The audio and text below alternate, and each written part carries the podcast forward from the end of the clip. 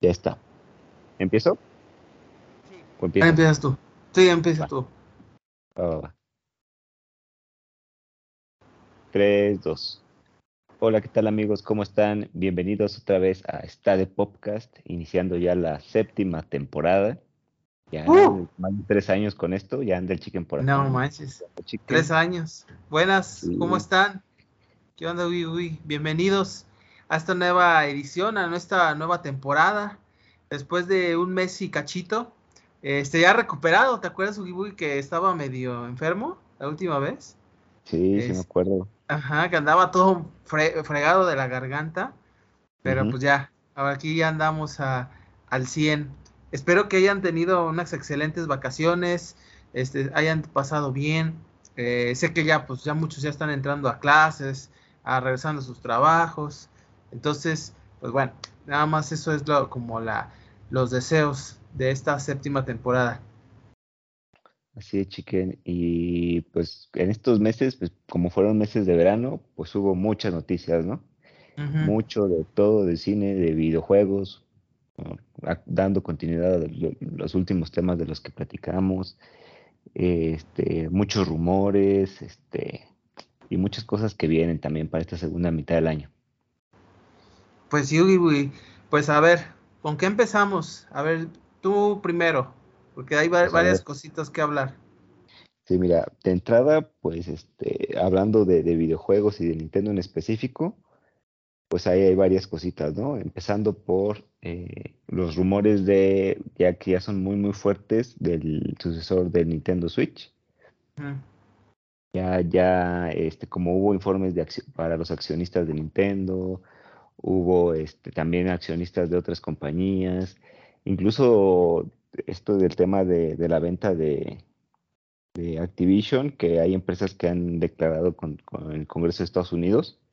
También eh, se ha escapado algo de información por ahí, Sí, eh, hasta de las redes sociales, ¿no? Que ya, bueno, que también ya no, ya no es Twitter, ¿no? ya es X. es ¿Qué ex, pasa en esto? de Entonces, Musk. este, de Elon Musk, entonces, este, pues también en Twitter han publicado varias cosas, este, desarrolladores que han dado a conocer algo de, información, que han acrecentado los rumores, y pues se dice que tanto por los, eh, los presupuestos de Nintendo para el próximo año y todo este tipo de comunicaciones, que se espera que, que se tenga eh, noticias a finales de este año de la sucesora de la Switch. Se especula que puede estar lista para la Navidad de este año que sería este, raro, ¿no? Porque la Switch salió en septiembre de 2017, ¿no? Se anunció a principios de año salió hasta, hasta septiembre, ya lista para, para las ventas de Navidad. Y ahora no, dicen que a lo mejor para, justo para diciembre, o porque se espera que las ventas se incrementen en a- el primer trimestre del próximo año. Eh, entonces Yo ahí también está medio raro. Ujú. Yo creo que el, el- van a dejar el último año este para Switch. Este, y el Switch 2 ya, bueno, lo que venga de Nintendo lo van a lanzar para el, eh, o lo van a anunciar en verano, para lanzarlo en agosto, septiembre, para temporada navideña del 24, yo Del creo. 24. Sí, sí. No, para este año yo creo que no, porque incluso están pensando en aumentar la producción de Switch para finales de este año. Sí, yo creo que van a lanzar, ya van a lanzar la producción que queda de Switch, ya para que liberar las fábricas, ¿no? Exactamente. Sí, ya agotar el, la, la vida del producto. Y también pues ha hablado mucho de las características que pueda traer, ¿no? Que dicen que, que no va a traer una pantalla OLED como la última versión de Nintendo Mm, sí, eso sí, no. A mí no, a mí lo vi y no me gusta en lo particular. Creo que sería un retroceso eh, notorio, ¿no? Pues sí, para los que quieran jugar en modo portátil, ¿no? Sí, es que yo lo Pero juego sí. mucho en portátil. Sí, pero pues para los que lo tienen de consola casera, que pues sería como, depende de tu tele, ¿no? Sí. Pero dicen que eso es para que Nintendo pueda mantener el precio y enfocarse en los otros- la calidad de los otros componentes, que buena falta le hacen, ¿no? porque si van a sacar un sistema similar, pues van a tener problemas este, seguramente tipo Joy-Con, ¿no? Sí, también los cartuchos, porque ahora el punto es que los juegos que están saliendo eh, son muy pesados ya. Por ejemplo, ahora que anunciaron la de Starfield, para el, el de de Microsoft que va a salir ya en unos meses en Xbox y PC va a pasar como 130 gigas, una cosa así. ¿Cómo los nuevos juegos van a lanzar en Switch ya con esa capacidad? Si en Switch no es normal, pues siempre han tenido ese problema, que han sacado muy pocos eh, este, tarjetas eh, o cartuchos con una capacidad grande. Creo que los que han sacado era de Witcher 3, Cell, el Tears of the Kingdom. Entonces, es algo que sí van a tener que definir pronto. Sí. Sí, y pues no se sabe tampoco mucho más de esto. Ya incluso hay gente que se está imaginando cómo podría ser. Se habla mucho de, los rumores, de cuándo viene el Nintendo Direct donde lo van a anunciar. Y la verdad, pues yo pienso lo mismo que tú, que se va a aventar otro año el Switch y ya. Sí, y está bien, yo creo que el Switch eh, sigue vendiendo muchísimo, o sea, es en su séptimo año ya y vende lo que vende. Este, es lo que sorprende. De hecho, ahora con los reportes financieros, por ejemplo, a Nintendo le fue súper bien. O sea, imagínense, en este año sacó más beneficio en este periodo o trimestre que en el año pasado, que le ayudó a dos cosas. El lanzamiento de, Tears of the Kingdom, que vendió como 18 millones, una, una locura, ¿sí? Y la película de Mario, que ya ven que salió en el cine. Entonces, eh, eso pues, le ha ayudado mucho a Nintendo, cosa que, por ejemplo, a mí me ha preocupado mucho los, los reportes financieros de Sony y de Microsoft. Por ejemplo, el de Sony anunció que le fue, vendió como 23 millones de en total de PlayStation 5, que es fue, es la consola que más ha vendido en la historia de Sony. El problema es que los, eh, las acciones de Sony en Japón han, se han estado cayendo paulatinamente.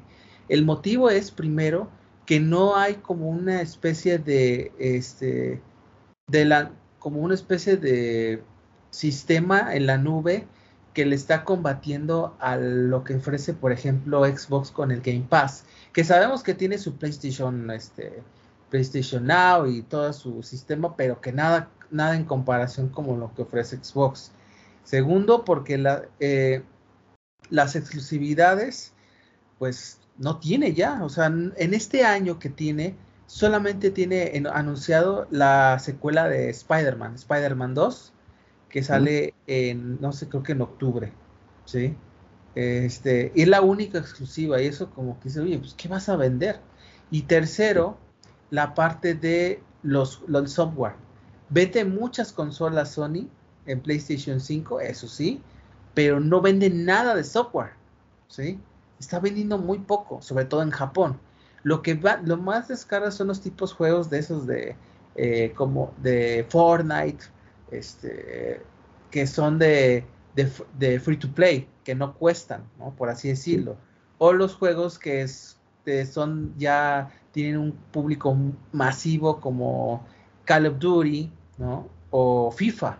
Entonces, o sea, los juegos de nicho, los, eh, los juegos de, de AA o los de también los juegos indie, pues no están teniendo las ventas que se, que se buscaban en el Play 5 ahí sí me imagino que por el target, ¿no? O, algo por el estilo. Y en el parte de Xbox hubo un aumento también de los beneficios, este, pero el problema es que eh, la venta de Xbox, por ejemplo, está muerta, literalmente. O sea, es muy poco ya lo que vende Xbox. Dicen que ni siquiera, así como va, no va a alcanzar ni siquiera el Xbox 360, que es el que más va vendido. Ahorita están viendo a ver si alcanzar al One, que yo creo que sí lo va a vender sí lo va a alcanzar. Pero el problema es que como se han enfocado tanto en el sistema en la nube, pues ya la, venta de consolas, pues ya lo dejaron en un segundo plano. Que yo me imagino que está realizando eso eh, Microsoft, ¿no? Entonces, pues no sé, Ugi Boogie. Ahora, ¿cómo ves este panorama? Pues, mira, ya, pero parece que la, como que está muriendo muy rápido, ¿no? esta generación de consolas, entre comillas, porque pues no es como tal. Siento que ya, ya está pasando como muy rápido de... Sí, ya vamos a tres años. tres años. no es mucho, ¿eh? Ajá. No es mucho tiempo para ¿Cuánto duró el, Xbox One? Duró como seis años. Seis años. Y ya se está agotando, ¿eh?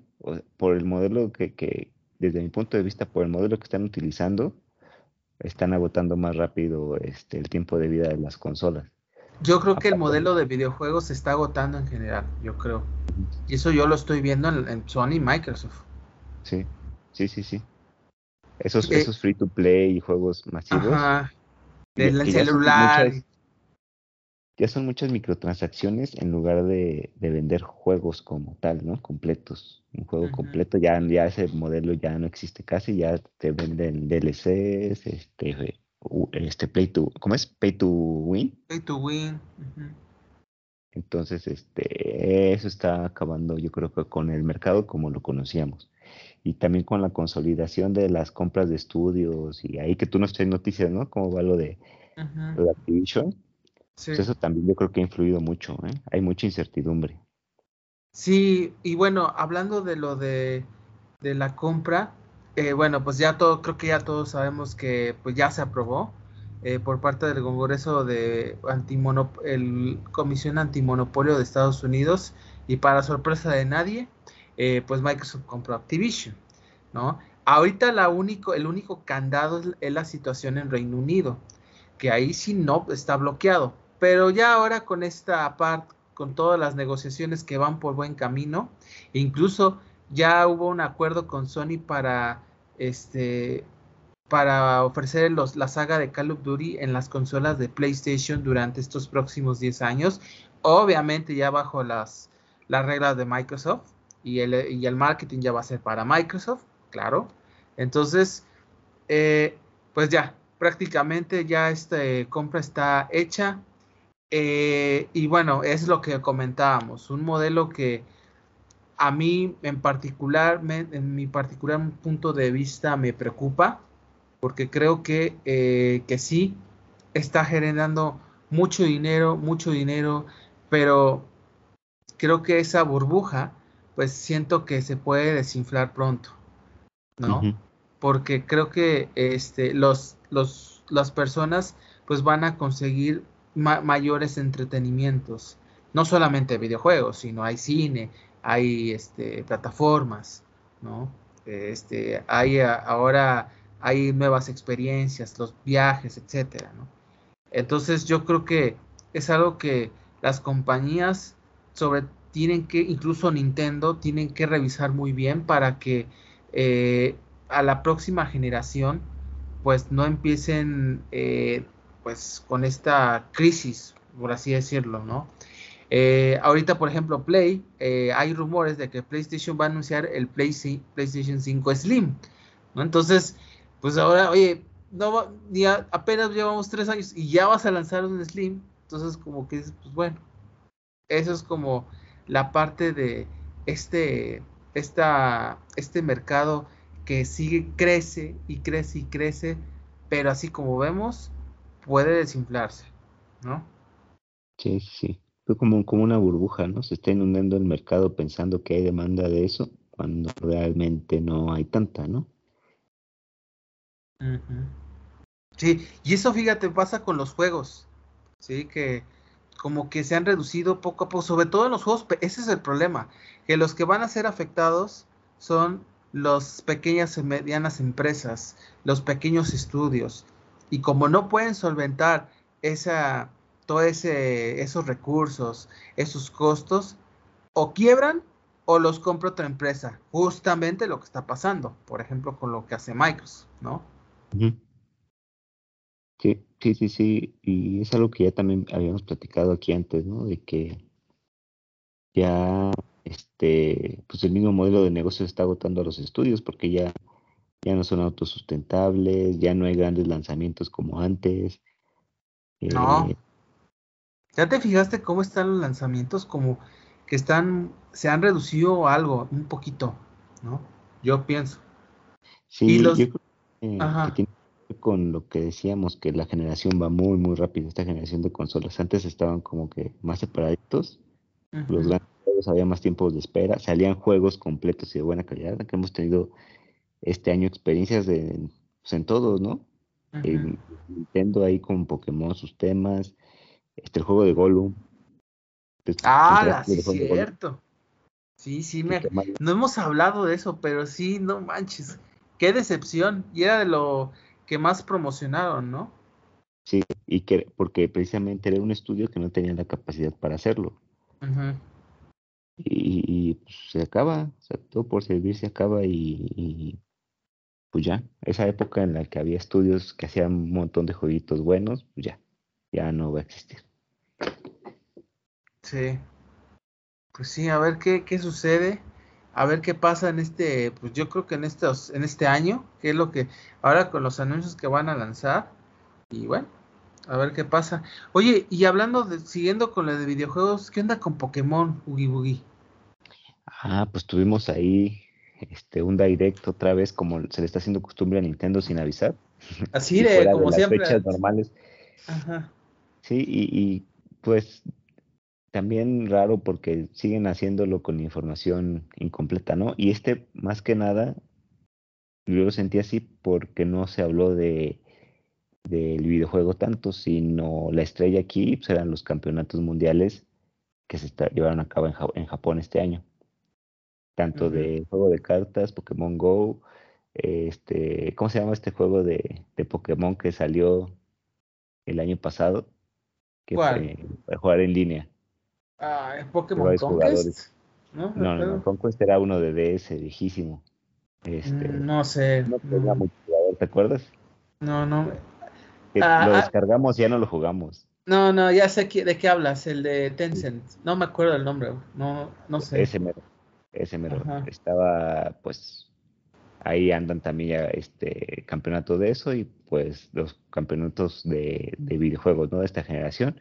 Los primeros que se fueron con la de eh, Violeta, bueno, yo digo es que Escarlata y Violeta, pero es Escarlata y Púrpura. Entonces, eh, pues fueron los juegos, y aquí lo padre fue que fue en Japón, estuvieron muy bien organizados, eh, toda la ciudad, pero es que en Japón se acostumbra que hay ciudades como con temáticas, entonces pues esta ciudad aprovechó y hizo una temática Pokémon en dos lugares donde iba a ser el evento, ¿no? Hubo desfiles de, de, de Pikachu, así enormes y de botargas de diferentes Pokémon, hubo espectáculo de drones, que los puedes ver en, YouTube, ¿eh? ahí andan y están bien padres. Este, hubo este, estaciones de, de, tren adornadas con Pokémon para que te tomaras unas fotos. Se hizo una tienda de, centro Pokémon. Aparte, la ciudad ya tenía una, pero hicieron una así temporal, eh, que fue la más grande del mundo, con mercancía exclusiva del campeonato mundial. Eh, pues, el evento fue muy, muy grande, duró creo que una semana. Fue gente de todo el mundo, incluso hasta rentaron un crucero. O sea, el, Pokémon Company rentó un crucero para que la gente pudiera socializar. Sí, o sea, muchísimo dinero y invirtieron y pues, fue, un eventazo, ¿eh? Invitaron. Sí, sí, no, tiran la casa por la ventana, ¿eh? porque fue en Japón.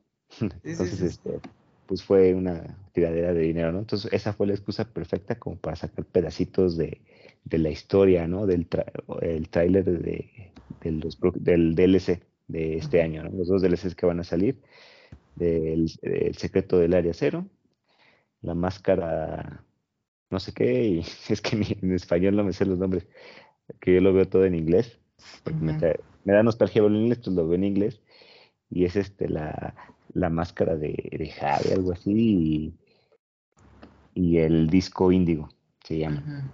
Entonces van a ser en lugares diferentes y pues sacar un poquito más de detalle de qué iba a tratar pistitas sobre una nueva forma de, transformación. Ya ves que se, se convierten como en cristales los Pokémon, pero no cambian de forma, nada más como que le sale algo en la cabeza dependiendo del tipo. y, ya, pues ahorita no parece que ya con ese poder se van, van, a poder cambiar de forma también algunos Pokémon. Entonces, pues la gente anda haciendo teorías y que quién va a ser el malo, de qué va a tratar, los Pokémon legendarios, y al final vas a tener que regresar al, al, área cero, que está ya en, el juego original, ¿no? En, el contenido original del juego. Entonces, pues así va, ¿no? Y aparte sacaron una serie para, en YouTube, una serie web para acompañar el, El, campeonato que es sobre el juego de cartas. una ah, con animación occidental, ¿no? No animación este tipo japonesa como se había acostumbrado en años anteriores, ahorita es animación occidental y está así como para niños, está entretenida, ¿no? Está, está agradable y el, el doblaje está bien hecho, la verdad.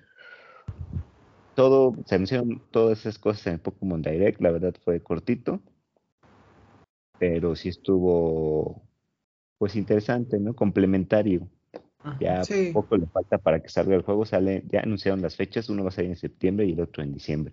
Los DLCs, ¿no? Ajá. Mm. Entonces, pues la gente va a tener que jugar en septiembre, vamos a tener que jugar en septiembre. Ya se me había olvidado que tenía que hacer ese gasto, entonces lo voy a tener que anotar ahí. hay que ahorrar, hay que checar presupuestos. Porque sí, porque lo que pasó en la generación anterior fue que con los DLCs se mejoró la jugabilidad y ciertos aspectos del juego base, ¿no?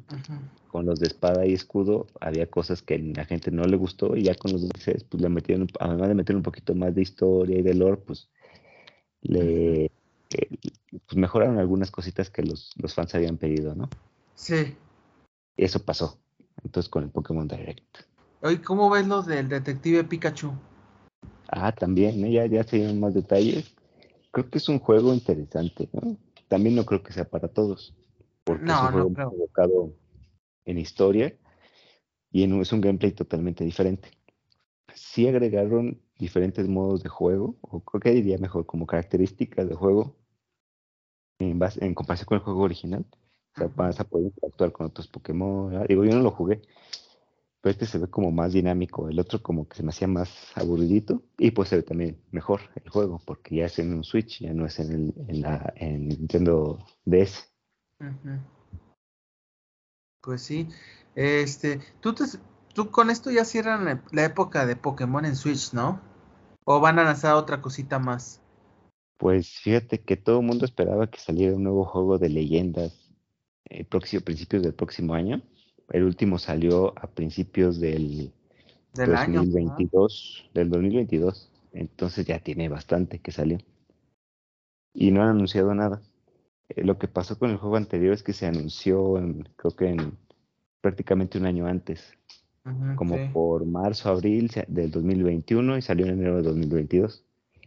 Era para que ya lo hubieran anunciado ahorita, ¿no? Ya hubiera filtraciones de algo, pero están muy enfocados en el DLC. Entonces yo me imagino que otro añito más y ya saldría uno nuevo. Pero ese ya con eso cerraría la, la, ciclo de Switch, ¿no? Sí, ya no creo que saque nada más, ah, nada más, nada más. Sí, porque yo creo que serían ya full con la con la nueva consola. Y, podría ser un juego de lanzamiento, ¿eh? De la nueva consola. Sí, es lo que una buena estrategia. Sí, sí, sí, sí. La verdad sí, sí, sí lo compraría porque es, a mí se me hizo más divertido el de leyendas que el de Escarlata y Púrpura. ¿eh? Es lo que muchos dicen, que creo que Pokémon hubo un cambio muy, muy, eh, muy a gusto, un cambio muy, muy agradable con el de leyendas. Cosa que no pasó tanto con el de Scarlet, ¿no? Sí, no, un juego incompleto, con fallas. O sea, el, de leyendas tenía bugs y glitches, pero este, el, este, al pasarlo a un mundo completamente abierto, pues sí lo hicieron muy mal. Y a propósito de eso, hace unos días, este, un directivo de, creo que de, de Pokémon Company, habló sobre la, una, le hicieron una pregunta sobre la calidad del, de los últimos juegos y dijo, o sea, no, no la contestó, porque literal le preguntaron de los problemas de calidad que tenía, todos los glitches y eso, y como que esquivó la pregunta, pero sí dijo que estaban trabajando en cambiar la forma en que hacían los juegos porque las entregas anuales pues no estaban funcionando como querían, ¿no? No, no les ayudaban a cumplir el objetivo de calidad que le querían entregar los No, yo creo que ahí Nintendo les sí les dijo, yo creo. Pero es que también la culpa la tiene este Nintendo. Pues Nintendo es, es en parte dueño de, Pokémon Company. Ajá. junto con Game Freak y este es ¿no? Ah, yo no entiendo qué hace, por cómo le hace Nintendo si con Mario, con Zelda, con Splatoon, cómo están esos con los juegos con esa calidad y después muestra con Pokémon que está una calidad a capa caída, ¿no? Y sobre todo de la franquicia multimillonaria que es. Por eso no, no entiendo a veces es que son juegos que ya no se hacen con cariño, ya no tienen gente, y es una oportunidad desperdiciada porque debe ser gente que es más o menos de nuestra generación, es gente que creció con los juegos, es gente que le puede poner mucho cariño al, al producto. Y no los están dejando porque le están haciendo hacer un juego por año. Sí, es un, juego, un juego como dos, dos juegos por año, pues ya ves cómo fue lo de Legends, ¿te acuerdas? Sí, sí, sí, sí. El Legends fue en enero y después Skyler Bailer en diciembre, no manches. No, y, en noviembre eh, salieron los del año anterior, salieron los remakes, que no los hizo ah, sí, cierto. sí, es cierto. Que tampoco eran grandes juegos, ¿eh? Tampoco, la verdad. Entonces, este, pues fue como una forma de aceptar que están mal y esperemos que, hagan algo, ¿no? Por mejorar este, eso y tener mejores productos porque sí hace falta. Sí, por favor, sí. Bueno, en fin, a ver qué, qué sucede. Este, ¿Te vas a comprar el detective? No creo. Ya después de, de, los DLCs no creo que me alcance. Ok, está bien. Bueno.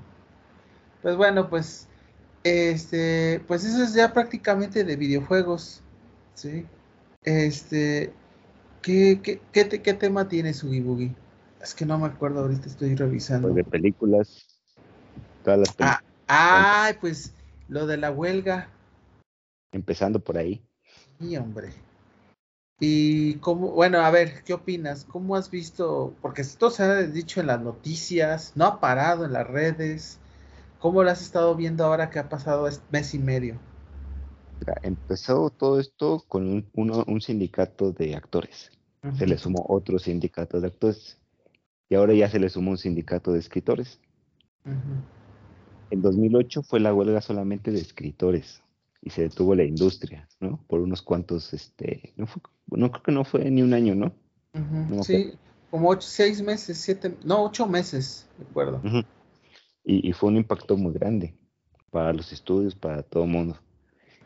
Y ahora, pues imagínate hasta los actores, o sea, aunque tengas guiones ya escritos, pues no hay quien los actúe. Entonces es un problema bien grande para los estudios, para los cines, eh, para, pues para todas las industrias que dependen de eso, ¿no? Porque no son las productoras, las distribuidoras, todo eso está, está detenido. La verdad es, es una situación este, muy, muy compleja em, por todo lo que conlleva, ¿no? por ejemplo, ahorita, eh, ahorita he estado pasando la situación este, de, de Pinewood Studios, ¿sí? Pinewood Studios es, un, es, es, un, es el estudio de cine más grande y el más conocido del Reino Unido que ahí pues han hecho las películas de, James Bond, de 007, algunas películas de, Star Wars, las series en Disney, Entonces, ahí pues obviamente es un estudio que necesita de contenido multimedia, ¿no? Para que trabajen eh, los de eh, los tramoyistas, los de audio, actrices, eh, de transporte, los de los de coffee break, para la comida, para o sea, es una industria muy grande, ¿no?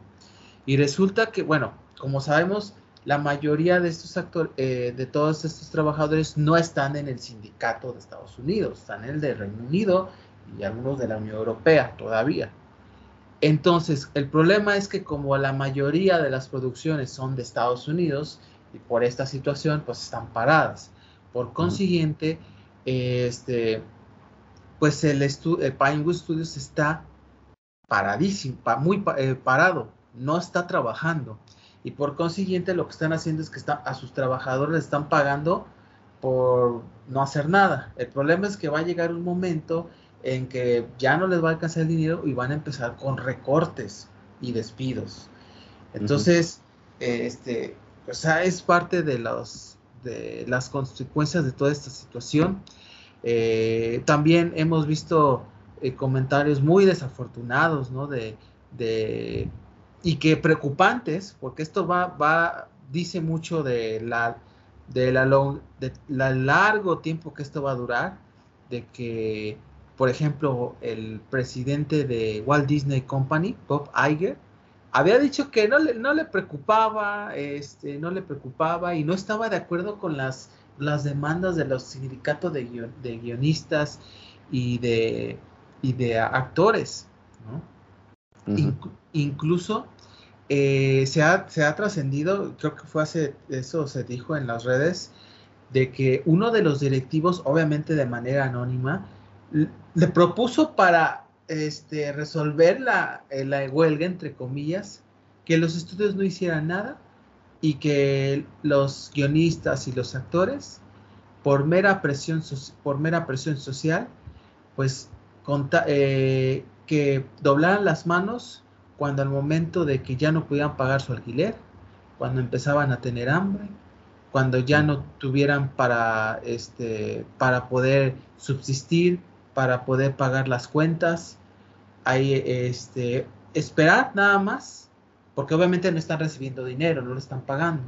Esperar nada más y en el momento que lleguen a ese punto, a, retomar las negociaciones, obviamente ya bajo la tutela de los productores. O sea, es una cosa muy eh, enferma, ¿no? O sea, de enferma de poder. Eh, y eso también, pues, conlleva, pues, mucho de las, de las, de los desacuerdos que hay eh, tan profundos. Y lo hemos comentado de los, del, del poco pago que se, se le realiza a los actores, a las actrices, a los stones, ¿no?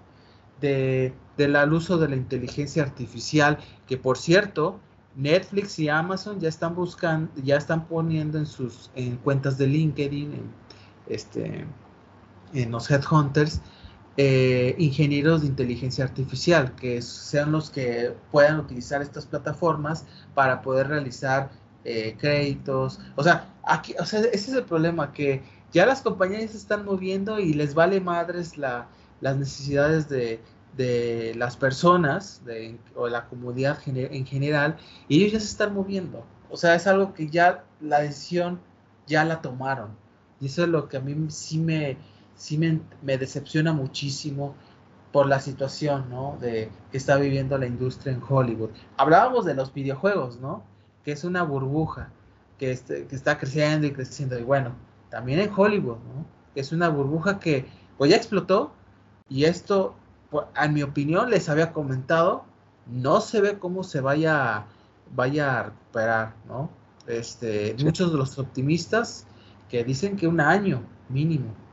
Entonces, yo no sé cómo vea su todo esto.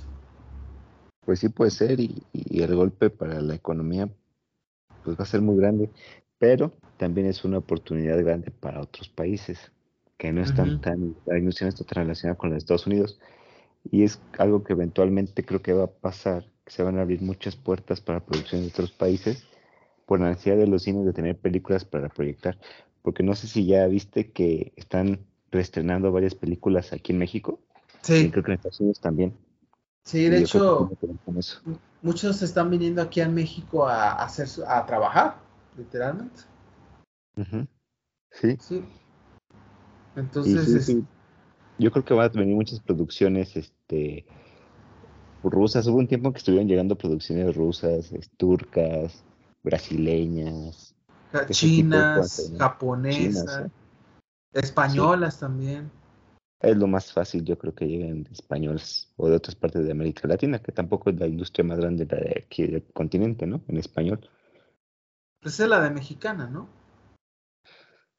Pues yo creo que sí es de las más grandes porque justamente estamos muy cerca de Estados Unidos. Ajá, esa le va a ayudar mucho. Sí, el tema es que la calidad ha bajado mucho en los últimos años, ¿eh? De las producciones aquí en México. Sí. Este, y bueno, eh, pues bueno, nada más para comentar, eh, ya los que se han eh, los que se han retrasado en la cuestión de, de producciones es la de Stranger Things, la de Deadpool 3 está retrasada. Sí. ya, ya, ya la anunciaron. La secuela de Virus está retrasada. La de Wicked está retrasada. Stranger Things está retrasada. Eh, la, secuela de Gladiador dicen que ya también se va a retrasar, porque ya ves que la estaban realizando. Sí. Este, eh, ¿cuál es? La esta, ¿cómo se llama? Eh, el, la, ¿Cómo se llama? La House of the Dragon, la de Game of Thrones, también ya se va a retrasar. Este, The Last of Us, porque ya ves que la secuela, la mm, segunda parte la estaban haciendo, la iban a hacer, pues se va a retrasar, lo más probable, ya lo que están diciendo. En fin, eh, creo que eh, pues está paralizada eh, pues no se ve por dónde se pueda buscar una, una comunión, una solución colectiva. ¿Tú cómo ves? ¿Eres optimista o eres pesimista? Pues yo, la, yo la verdad sí soy un poquito pesimista por la forma de comportamiento de los de las compañías. Eso es lo que la verdad sí no, no me gustaba nada. Sí, capitalismo muy muy fuerte últimamente, ¿no? Corporaciones muy grandes. O sea, Disney es enorme. Ya tiene mucho tiempo que habían estado trabajando Inteligencia artificial que dices también es muy cierto. No sé si viste la de Secret Invasion, Invasión Secreta. sí, eh, no, no la he visto. Y dicen que no está chida, no está chida. No la, no sé, no puedo opinar, pero ¿qué onda? A mí no me molestó, se me hizo entretenida, pero los efectos sí están malísimos. Que los hicieron en, que dicen que Disney abarató mucho los, los costos, tomando en cuenta que fue una serie que costó 100 millones de dólares. Pero. No fue tanto. Bueno, pues ¿te viste en los, en los créditos de inicio? Sí. Todos los créditos de inicio salen imágenes y todas fueron hechas por inteligencia artificial. Entonces, que, van muy bien con la temática, ¿no? De, de, algo suplantando a otra cosa, ¿no? En, este, en la serie, pues Screw suplantando a los, a los humanos y en esto, pues la inteligencia artificial suplantando a los artistas, ¿no? y, dicen que fue también como una especie de mensaje de dinero. Ah, sí, pues sí, sí podemos, sin, sin, sin Sí, como un mensaje, sí, claro. Sí, claro, sí. O sea, nosotros tenemos el poder, literalmente. Sin actores, sin personas o no, literalmente. Sí. sí, yo largo, esto. Sí, va para largo eh, y yo creo que eh, pues es algo que, por ejemplo, no sé si habíamos comentado eh, en la serie, unas, ya ves que Netflix eh, salió la nueva temporada de Black Mirror. Creo que si no mal recuerdo la temporada 6. Entonces, una, una de la, el primer capítulo muestra esta parte de la, del uso de la inteligencia artificial para poder realizar, para poder realizar actuaciones o, o, actrices sin necesidad de, este, de la persona, vaya. Entonces, eh, ay, no me acuerdo cómo se llama la de eh, Joan es horrible, se llama, donde sale incluso Salma Hayek como actriz. Eh, la verdad, de, de los mejores capítulos de, de la saga, Sí, pero sí, es lo que está, véanla, es la primera que sale de la temporada y literalmente lo que está retratando el por qué está surgiendo esta huelga, ¿no? Sí, sí, sí, y este, pues va a ser interesante, yo creo que más que ver cómo está ahorita, cómo va a terminar, cómo lo van a resolver. Mm, va a pasar la pauta para los siguientes problemas que puedan aparecer. Pues sí, sí. Por cierto, hablando de Mike de, Disney, hay, están los rumores muy fuertes de que Apple quiere comprar Disney. Creo que lo has escuchado. No, fíjate que no. Bueno, lo que pasa es que eh, Disney está, bueno, no sé, lo fue de como, lo estaba viendo hace unos días, que Disney está teniendo eh, muchos problemas económicos, por así decirlo, eh, debido a que en las, en las películas, en las series, en Disney Plus, pues le ha ido muy mal en la taquilla. Llámese el de la Sirenita, las películas de Pixar, eh, las Marvel, porque no les ha ido bien y ha sido muy, muy constante, con excepciones como el de Guardianes. Entonces, el Bob Iger viendo que esto va a empezar, ya está viéndose no, ya no tan bien, pues anda viendo un compradores, lleno de los interesados, que por cierto se llama muy bien con Tim Cook, es Apple, precisamente. Que Apple eh, pues pueda comprar Disney y eso le beneficiaría sobre todo para su plataforma de Apple TV. ¿Sí? Nada más el problema es que ahí entraría la comisión antimonopolio, que ya ven que la que estuvo la de Microsoft, ahora estaría con ellos, porque según se diría, Disney tendría que vender ciertas, ciertas eh, mini eh, subsidiarias de, Disney para que no hubiera, eh, no hubiera un monopolio en contenidos. Y dicen que la que van a vender es FX y este y, y creo es FX y otra compañía, la verdad no me acuerdo bien, que vendan esas, esas compañías y las regresen a Fox, por ejemplo. Eh, pero ese es, un rumor, hay que tomarlo como tal. Que no me extrañaría, ¿eh? Yo no creo, que es demasiado grande Disney. Tiene demasiados activos de, propiedad intelectual y es muy, muy, muy caro. Y, es, y sería un negocio nuevo para Apple, ¿eh? pero Apple ya está, tiene Apple TV, ya en eso anda. está chiquito, está muy, muy chiquito. Y, lo difícil sí sería la parte de la aprobación de la autoridad, ¿eh? Porque eso también es un gasto, entrar a juicio, todo este tipo de cosas. Para las empresas, y si tienen problemas económicos, yo dudo mucho que se avienten a, hacer algo así. ¿eh? Yo, yo lo dudo. Pero quién podría pasar. Pues sí, a ver quién sabe. Vamos a ver cómo va Ugi Pues muy bien. Este, pues bueno, vamos a ver, eh, bueno, creo que estuvimos, estuvo muy intenso el debate de, de, de la Barbieheimer, ¿no? Barbieheimer, sí. Entonces, eh, bueno, les comentamos, eh, Ugi Boogie fue a ver Barbie y yo fui a ver Oppenheimer. sí. Entonces, si quieres, vamos a empezar con la de Barbie, porque este me, me interesa mucho tu opinión sobre la película. A ver, no sé qué te, pare, qué te pareció, qué, si te gustó, qué, qué es lo que destacas, qué no. Mira, las dos películas fueron polémicas por sus propias razones, ¿no? Sí. Pues todo el tema, pues, más histórico, ¿no? Y las libertades creativas que se abordaron ahí, las perspectivas este, históricas, todo. Y la de Barbie, pues trae temas de en cuanto al que significa el feminismo. El feminismo, ¿no? Y yo que requiere mucho criterio para ir a verla. Porque puedes caer en el error de que es solo una película feminista, que es feminista por ser feminista y que lo único que pretende es este pues este que los hombres queden mal, cuando no es así es una crítica completa en todo el sentido de la palabra. Y es una crítica absurda. O sea, es una película que no se toma en serio, porque es una película sobre juguetes.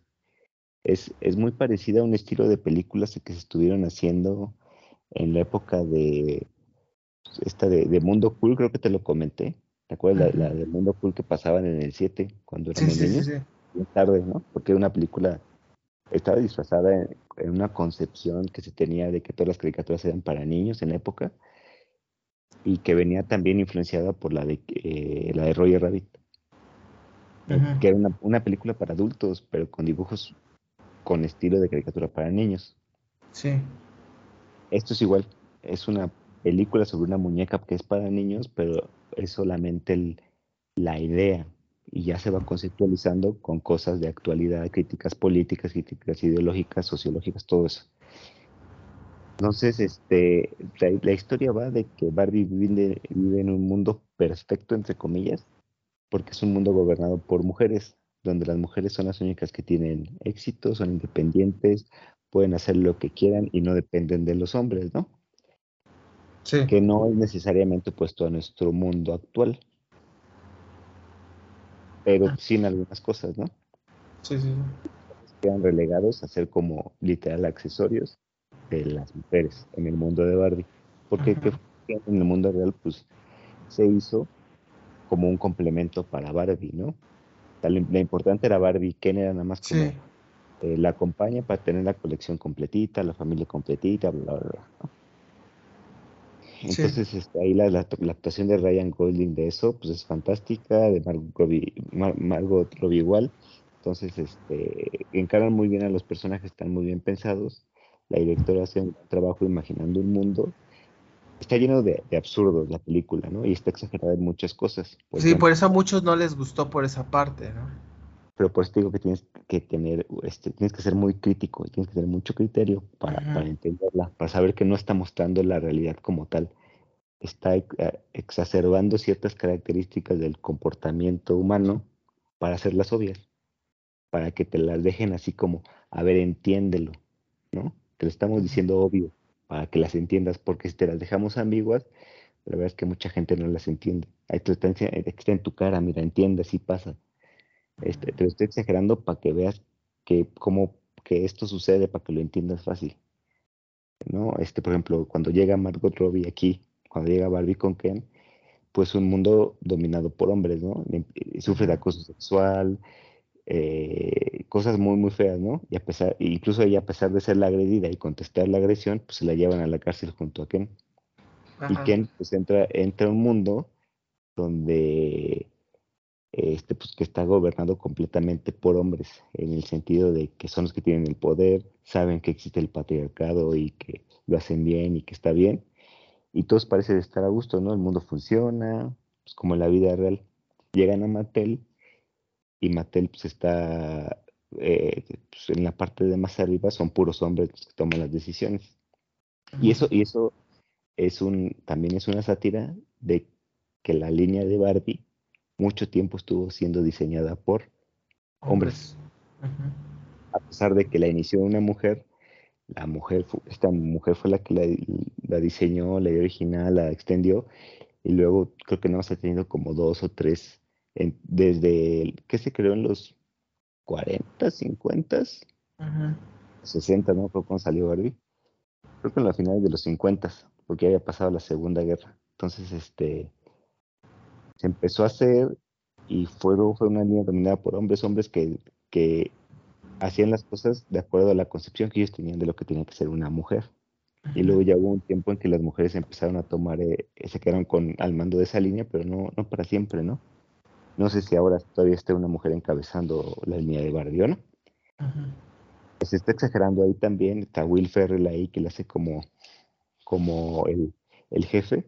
Y lo interesante es que el personaje no, tiene, no es un personaje malintencionado, nada más están siendo ignorantes del mundo donde, están tan acostumbrados a las cosas como son y al patriarcado pues, que lo siguen.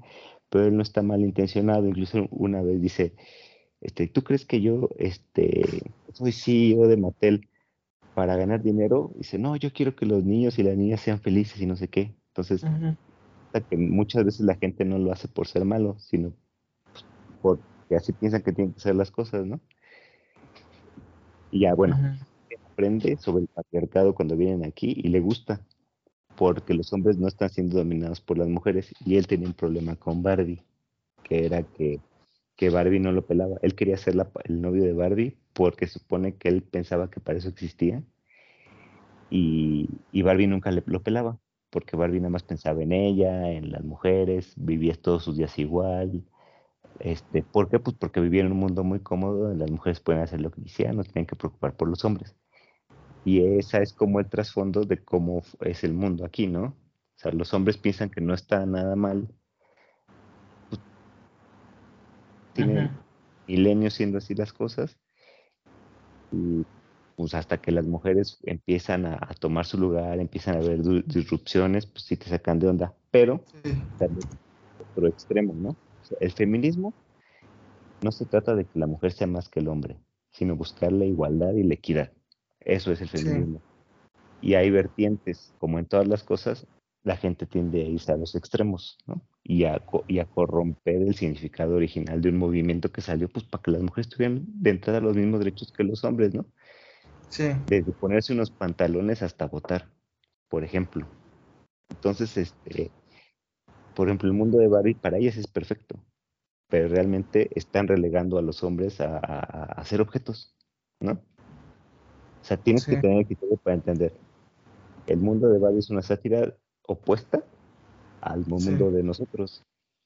No te están diciendo que, que esté bien lo que están haciendo ellas, sino que también irte a un extremo del feminismo donde las mujeres son superiores a los hombres, vas a tener un mundo diferente donde ahí va a haber cosas que van a funcionar, pero vas a estar discriminando y relegando a otra parte, a la mitad de la sociedad prácticamente, ¿no?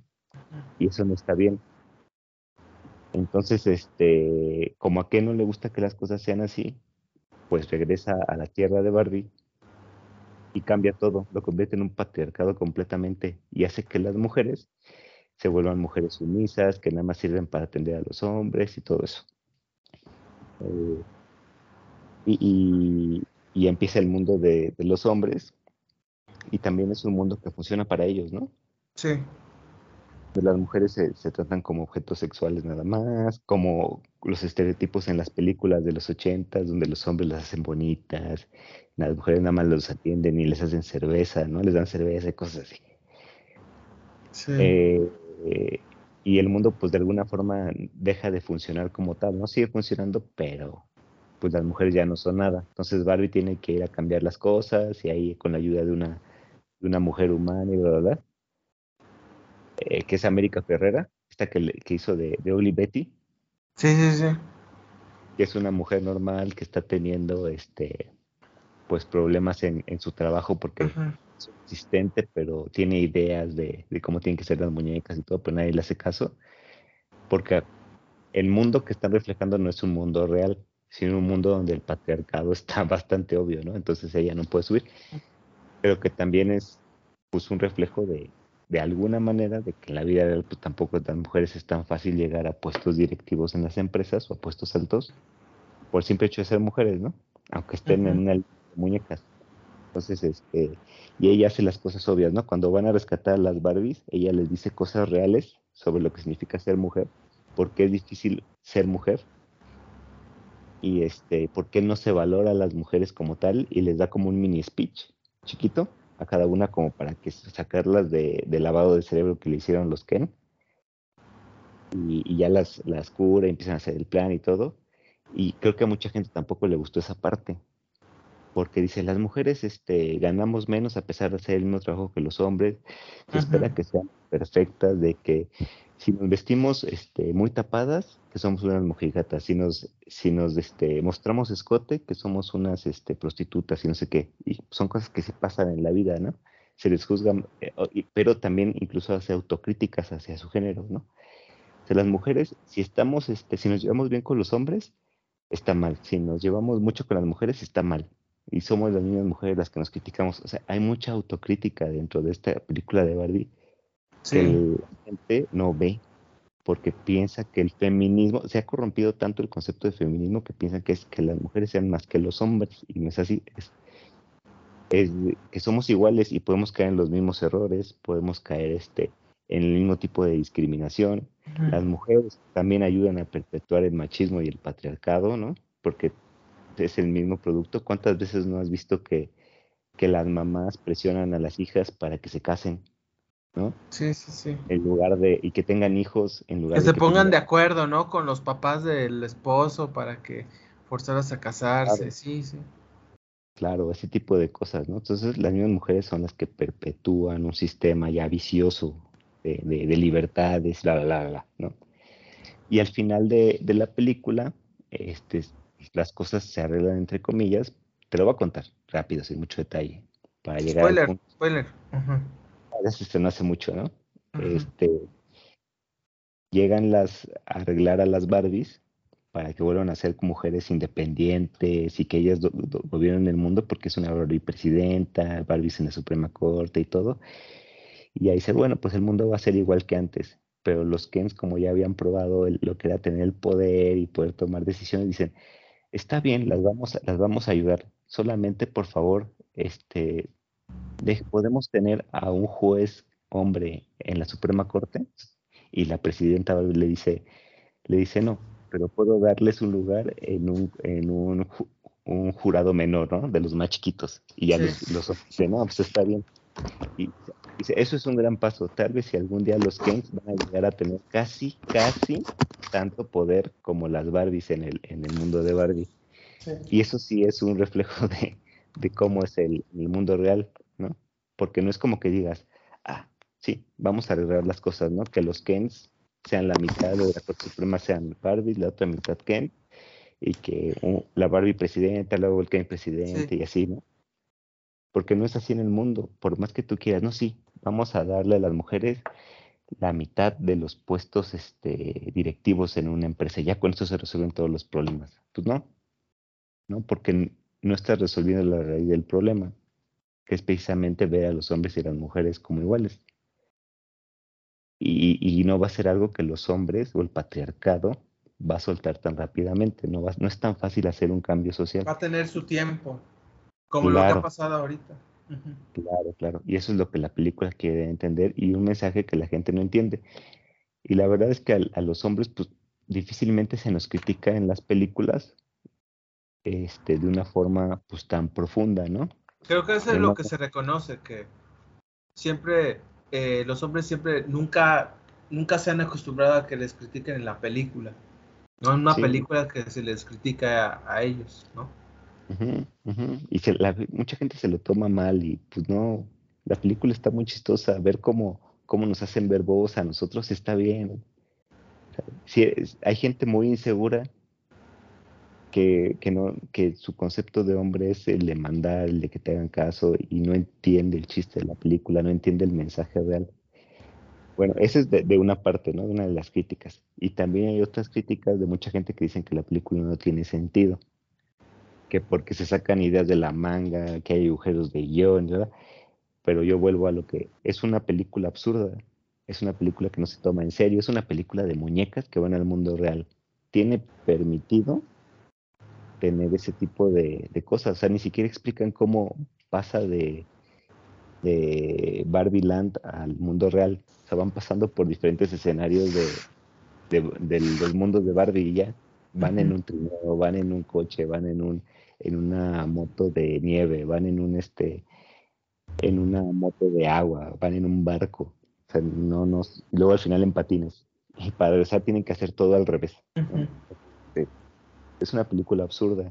De eso se trata. No tiene que tener todo sentido porque no es lo principal de la película, pues. Entonces de, eso va Barbie, ¿no? Y eso es toda la conversación que ha habido.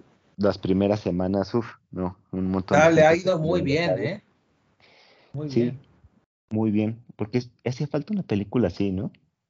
Creo que una película de crítica social que no te dijera, ah, mira, Tú, blanco, esclavizaste a los negros y a los negros por tu culpa viven así. Y, ah, Yo creo que esa este crítica lo hicieron un poco, mucho más accesible. Porque si te fijas en esos tipos de críticas, siempre son como que eh, denostando a, X target, ¿no? A X personas. Sí, sí, sí. Y aquí creo que fue una crítica social, pero con el toque de, bueno, no lo he visto, pero un toque de humor, ¿no? Que caracteriza, por ejemplo, a la directora que Greta Gerwig eh, siempre le ha dado esos toques eh, en sus películas eh, pasadas, en su filmografía. Que eso creo que eso le ayudó mucho. Bueno, yo lo que creo. Sí, es una bocanada de aire fresco, porque es una película comercial. No es para niños, ¿eh? Yo vi muchos niños en No es para niños, eso sí. Y, y, nada más se ríen de cuando Ken se cae, se golpea, cuando se voltea el coche, cuando le pegan a Barbie, cuando Barbie le pega a alguien, ¿no? Cuando se pone a llorar. Pero no entiendo, o sea, no es una película que se pueda entender fácilmente siendo niño. Es una película para adultos y una película para que te pongas a pensar, para ser autocrítico, ese tipo de cosas. Eh, por cierto, como él dice, eh, la producción que se ve muy padre, ¿eh? eh Buenísima. Sí, dicen que es lo que también brilla en esta película. Sobre todo la fotografía. Sí, fíjate que el mundo de Barbie está muy bien hecho. O sea, porque no es algo sacado de la nada, ¿no? O sea, tú puedes crear un mundo que también es muy difícil, pero aquí es un mundo que ya existía y nada más lo, lo llevaron a, escala adulto, ¿no? Eh, y es una combinación ahí muy rara entre un mundo real y un mundo de muñecas que funciona, ¿no? Entonces, eso está muy bien pensado y todo tiene coherencia también. Sí, sí, porque la fotografía me gusta porque es de Rodrigo Prieto, el fotógrafo mexicano, el que lo hizo y el que va a ser también la de Scorsese.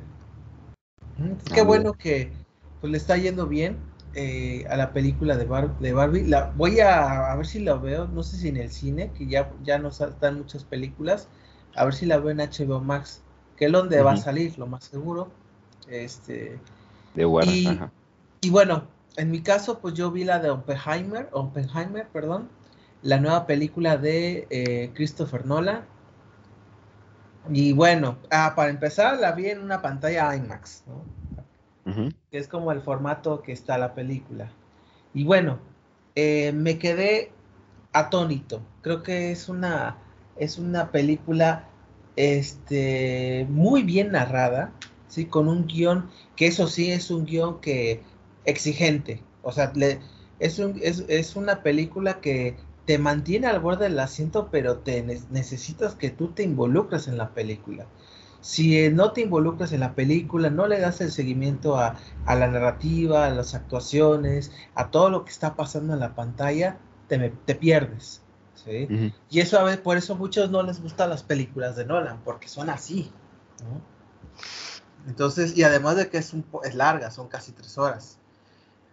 Entonces, eh, este, bueno, la película se trata de Oppenheimer, que es el precursor de lo que de las bombas atómicas que cayeron en Hiroshima y Nagasaki, en Japón, y que le dieron al origen de la finalización de la Segunda Guerra Mundial.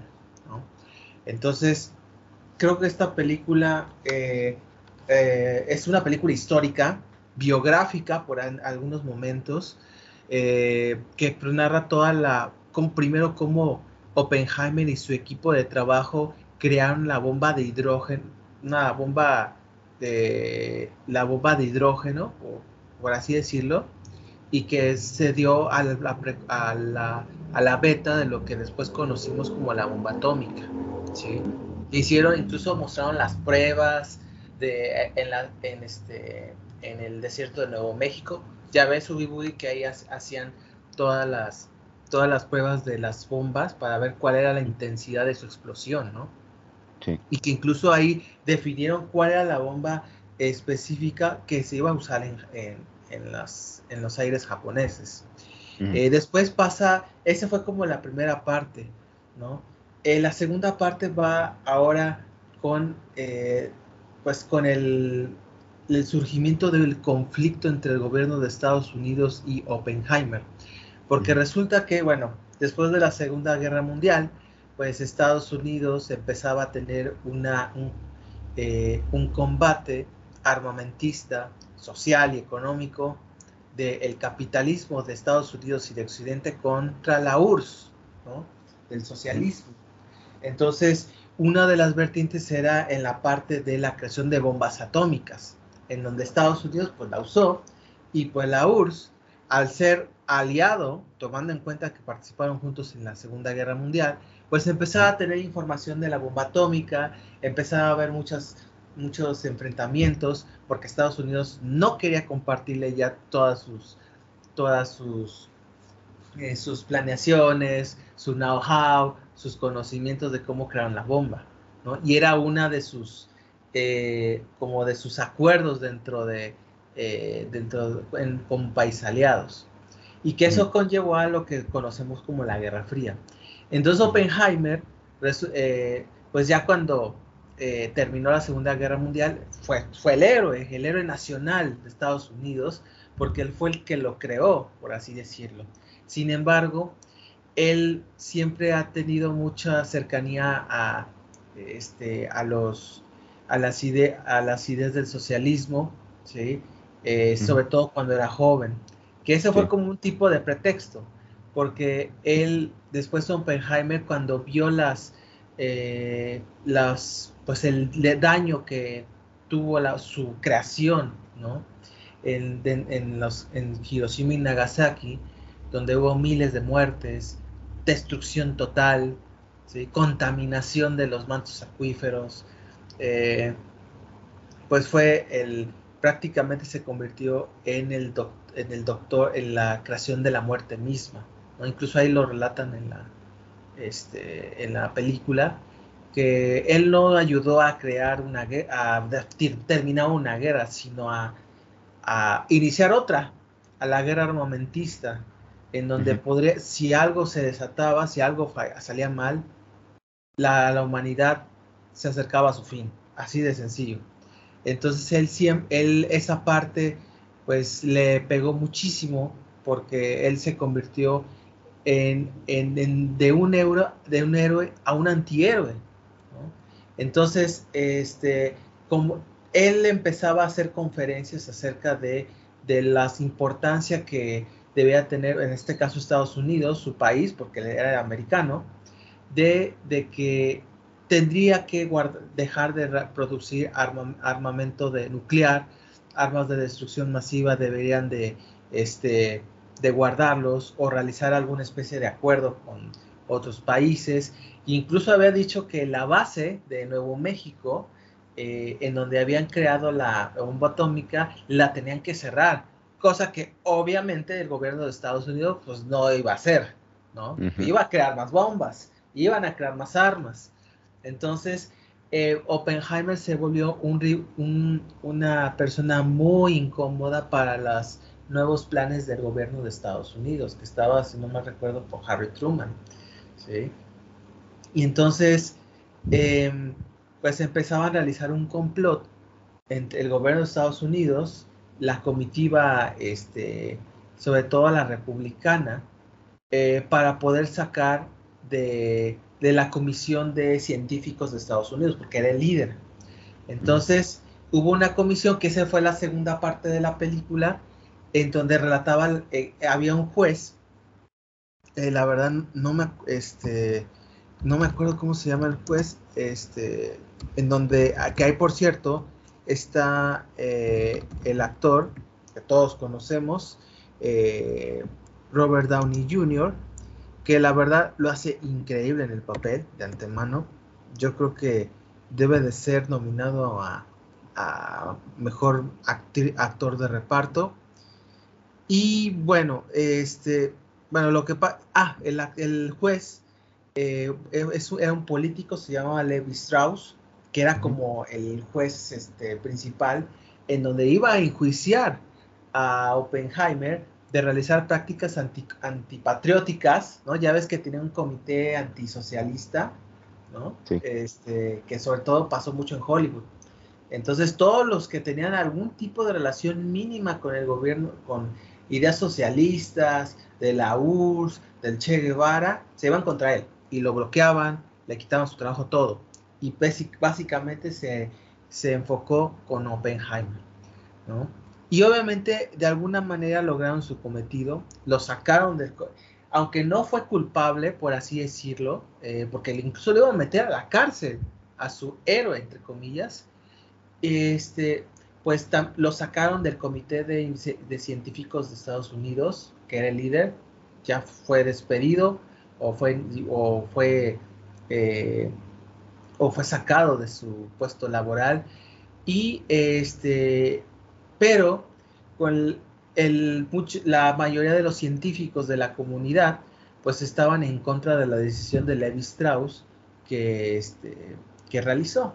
Entonces, eh, muchos eh, dijeron que fue como una venganza política por Levi Strauss, el juez, debido a que era, era, un, e, era de los políticos que apoyaban a que Estados Unidos siguiera fabricando armas de destrucción masiva. Era de los máximos exponentes, imagínate. Entonces, eh, ¿y qué ocurrió? Pues que los, los científicos ningunearon a Levi Strauss, hubo demasiada presión para que ya no, no estuviera en este comité también y que al final pues lo terminaron sacando. Y llama la atención, incluso lo dicen en la película, que uno de los que más votaron en contra de él por la manera tan este, despectiva que trató a su héroe, a Oppenheimer, fue un entonces joven político, John F. Kennedy, ¿no? Este, que más tarde pues sabemos que se convirtió en, en presidente de Estados Unidos. Levi Strauss, el juez, tenía, la, er, tenía como la idea de que debido a su poder político que tenía, buscaba ya una candidatura para el Partido Republicano para comandar a, eh, a, ser presidente de Estados Unidos, cosa que obviamente pues ya no lo logró. Entonces, eso es básicamente la historia, ¿no? De cómo, cómo se volvió héroe a un antihéroe, Oppenheimer, ¿no? Básicamente. Eh, y bueno, eh, de, ya de, antemano en la parte técnica es, bueno, como, como es característico de Nolan, elegante. Creo que esa es la palabra, elegante. Eh, la hora que ya ven que lo vi en IMAX, es una experiencia eh, que la verdad me quedé este, impactado. O sea, si pueden, los, a ver si todavía hay alguna que otra eh, cine con IMAX. Sé que hay muy pocos en México. Si pueden ver Oppenheimer en IMAX, háganlo. Es una experiencia maravillosa. Creo que esta película también va por el Oscar. Es la mejor de Oppenheimer este, desde hace mucho tiempo.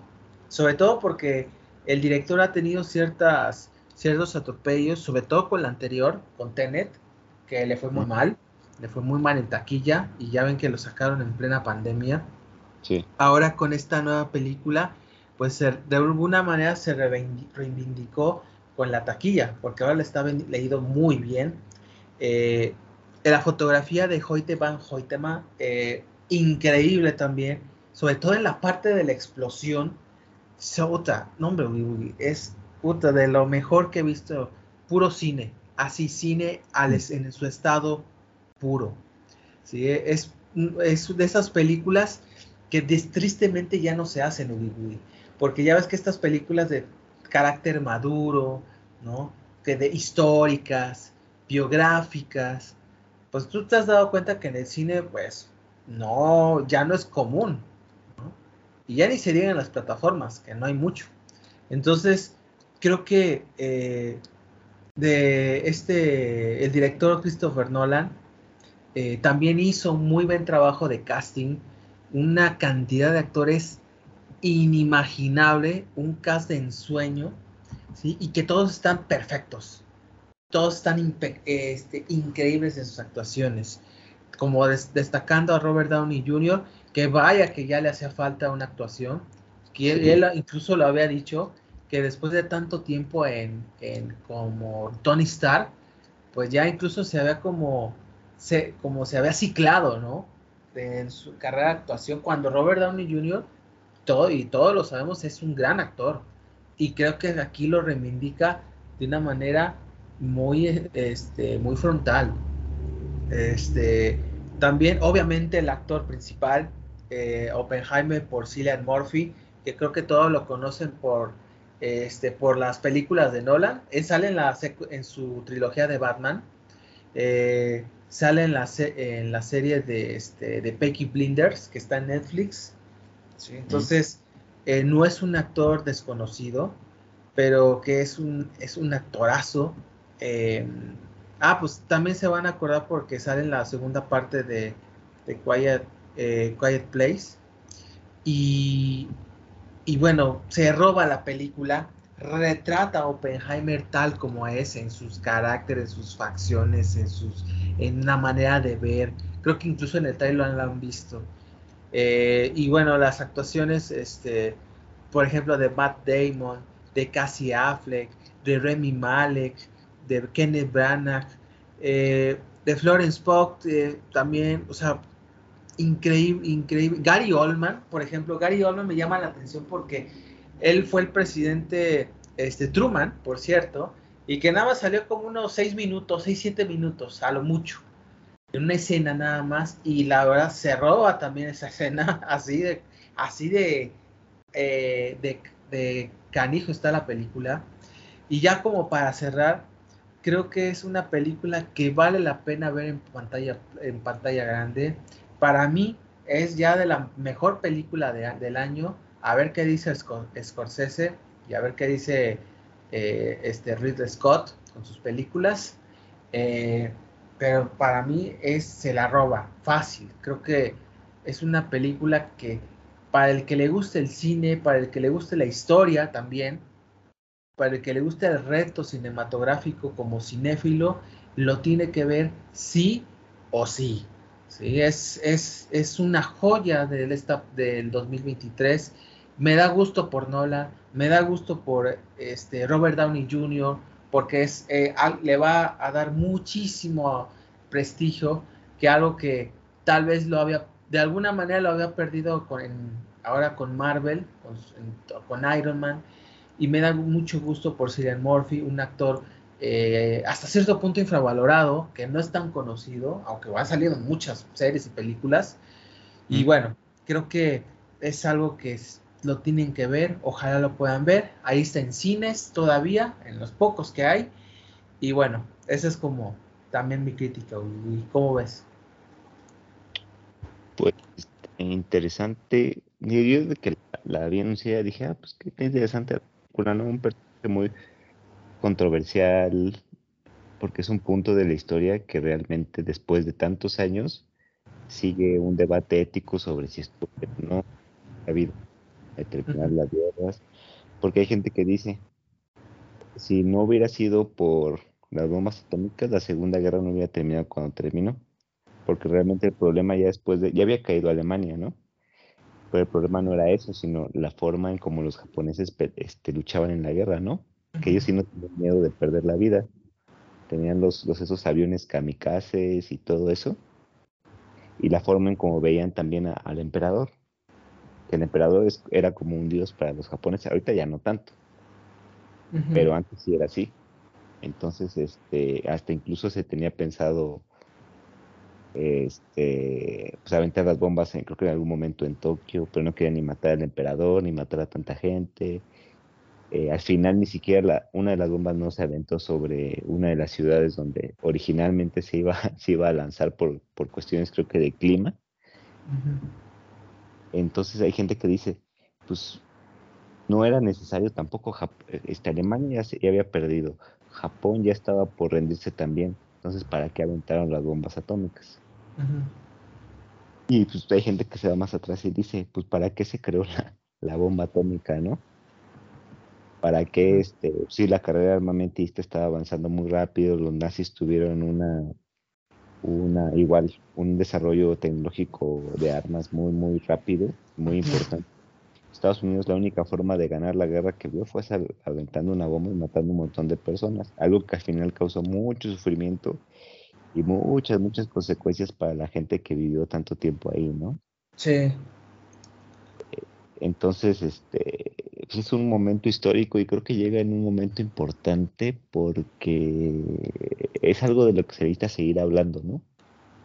Mientras más hablemos de eso, eh, más fácil es que no cometamos los mismos errores ahora con el tomo del tema de, Estados Unidos y Rusia, con la guerra de Ucrania, que Putin está amenaza y amenaza con lo de las bombas este, atómicas que hasta tiene que llegar a China y decirle, no, pues a ver, espérate, bájale tantito, ¿no? o sea, sí te ayudo, pero pues bájale tantito, no es necesario llegar a esos extremos, pues es una tontería, vas a jugar con el mundo.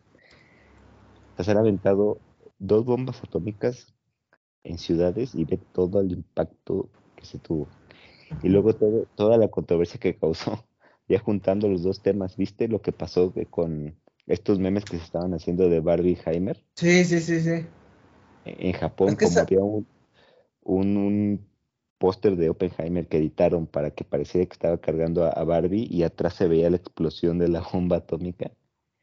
Hubo gente en Japón que se, se sintió ofendida porque pues, no fue un acontecimiento eh, pues, importante, o sea, bueno para nosotros, no algo que nos dé risa, fue algo que causó mucho sufrimiento y que no queremos que se vuelva a repetir. No, en Japón es un tema muy sensible esa parte también, ¿no? Sí, se murió un montón de gente y, no nada más por la bomba, sino por la radiación. O sea, incluso hay muchas animaciones japonesas que te muestran de forma muy cruda cómo fue lo de la bomba, cómo sí, porque ellos lo vivieron. Sí, sí, fue horrible, horrible. Y, y era gente inocente. Al final era gente inocente. Entonces es un tema que se tiene que tratar con mucho cuidado. Y yo por lo que he escuchado esta película es que sí lo hace con mucho equilibrio, ¿no? Sí, eso, eso también se, eso también lo que también aprecio, ¿no? Que hay mucho respeto, sobre todo por esa parte, porque a Oppenheimer incluso lo dice, soy el retrato vivo de la muerte, porque el hecho de que haya creado la bomba atómica para terminar una guerra, pues, pues no, surgió otra, la Guerra Fría, y que incluso iba a poder acabar con la humanidad, ya viendo los resultados, ¿no? Sí. Sí, grandes películas, ¿eh? las que las que salieron este verano. Ah, y por cierto, ahorita comento, ya ves que se estrenaron el mismo día. Este, bueno, ahí hay una razón de ser. Eh, resulta que, eh, ¿por qué salió, eh, por qué en el mismo día eh, este, Barbie y Oppenheimer? Bueno, lo que pasa es que, pues ya habían, había definido primero este, Oppenheimer ese día, creo que fue el 18 de, de, julio, no me acuerdo qué día se estrenó. sí, a ver, bueno, resulta que es que lo vi en la, en la 21 de julio, perdón. El 21 de julio pues estrenaron las dos, pero el primero que puso la fecha para estrenarlo fue este Oppenheimer de Universal. Pero después a la como a las como hubo ya ven que hubo cambios por lo de la pandemia, pues resulta que Barbie puso su estreno de la película el mismo día de Warner.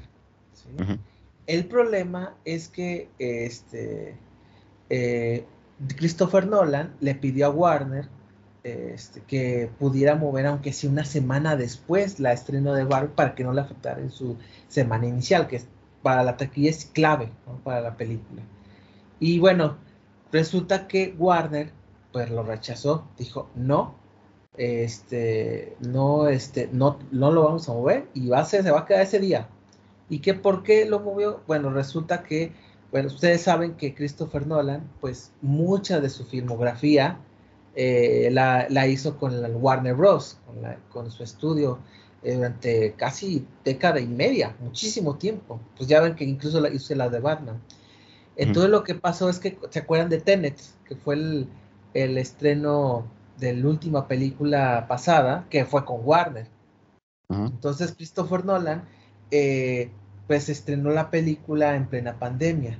Y Warner lo que quería es que eh, como no, los, no había taquilla casi, porque los cines estaban eh, prácticamente cerrados, había muy pocos abiertos, pues este lo quiso lanzar en streaming, a lo que Christopher Nolan se rehusó.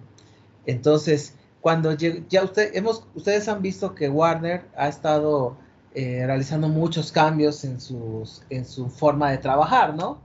Entonces, una de las partes es que decidió que las películas que se iban a estrenar en cines se iban a estrenar inmediatamente en streaming, ¿sí? Incluso en la B fecha va por ahí, en la misma, cosa que Christopher Nolan lo rechazó rotundamente. Y él es mucho del formato tradicional.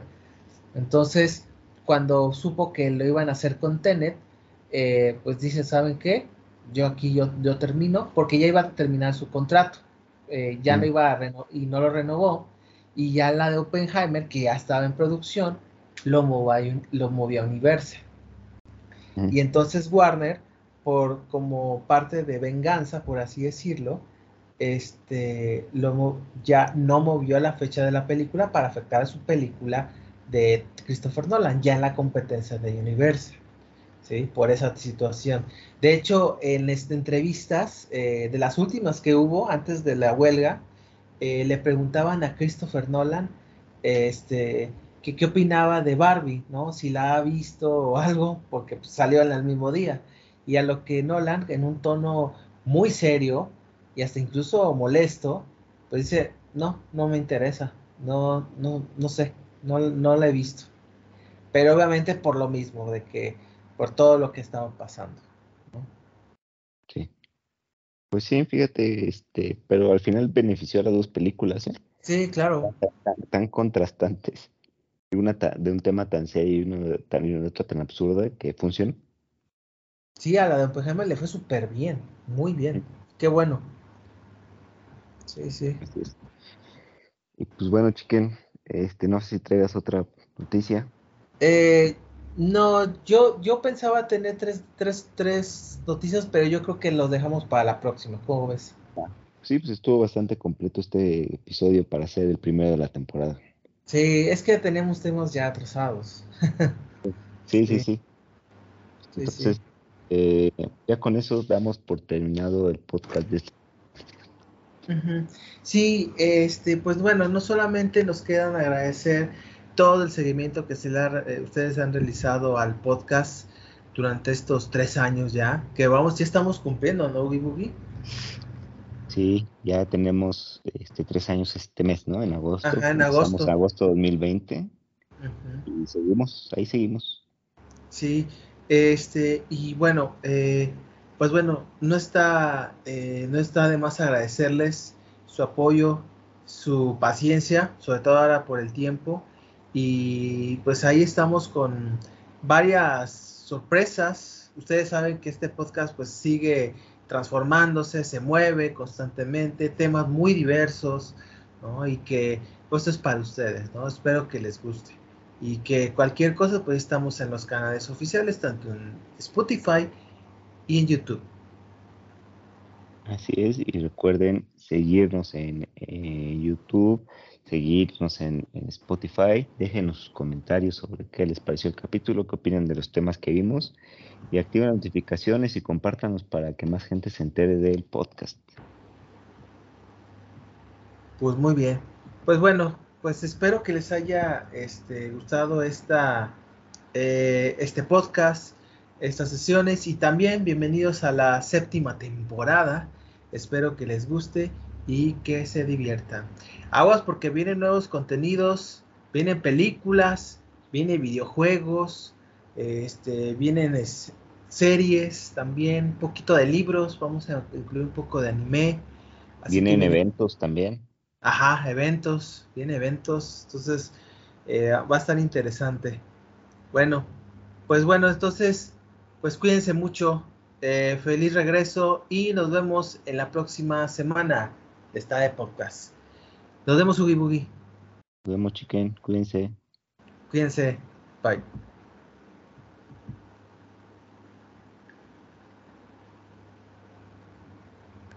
encuentro donde. Aquí está.